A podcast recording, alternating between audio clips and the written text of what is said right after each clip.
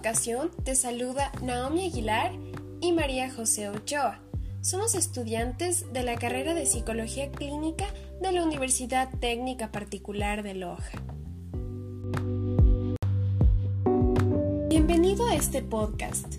El día de hoy hablaremos acerca de un neurotransmisor que se encuentra relacionado con las adicciones y la búsqueda del placer. Estamos hablando de la dopamina descubierta hace apenas medio siglo por los químicos suecos Arvid Carlsson y Niels Haig Hiller.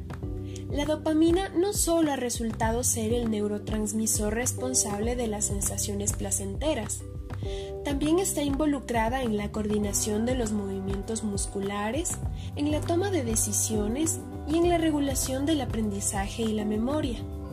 Sin ella, no sentiríamos curiosidad ni motivación. Por ende, sabemos que ésta nos motiva a cumplir metas, deseos y necesidades. Principalmente, podemos ubicarla en el área tegmental ventral del cerebro medio, en la parte compacta de la sustancia negra y en el núcleo arcuato del hipotálamo.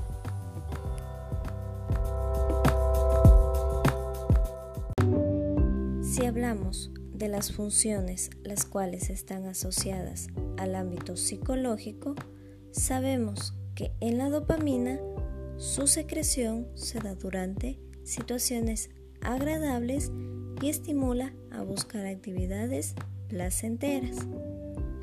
Induce a la repetición de las conductas que nos comparten placer como la alimentación, el sexo y las drogas interviene en la regulación de la secreción de prolactina, la cual es una hormona encargada de la producción de leche. Y hablando de las alteraciones, las cuales están igual asociadas al ámbito psicológico, tenemos el circuito negro estriado, que si éste se llega a destruir, puede dar lugar a la enfermedad de Parkinson. El circuito mesolímbico, si éste se llega a tener alteraciones, se producen trastornos del estado de ánimo, psicosis y trastornos por abuso de sustancias. Y por último, tenemos el circuito mesocortical, que si disminuye la dopamina, la persona tiene dificultad en la abstracción, juicio social y fluidez verbal. También los síntomas negativos de la esquizofrenia tienen relación con este circuito que es el circuito mesocortical.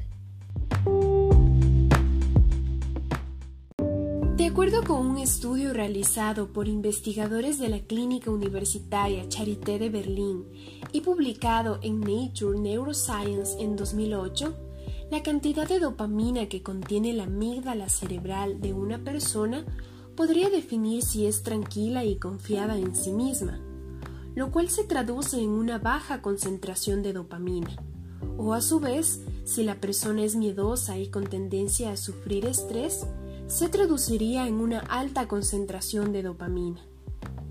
Además, un estudio publicado hace poco en la revista Science manifiesta que las personas obesas tienen menos receptores de dopamina en su cerebro y por lo tanto necesitan comer más cantidad para compensar ese déficit y sentir la misma satisfacción que una persona común.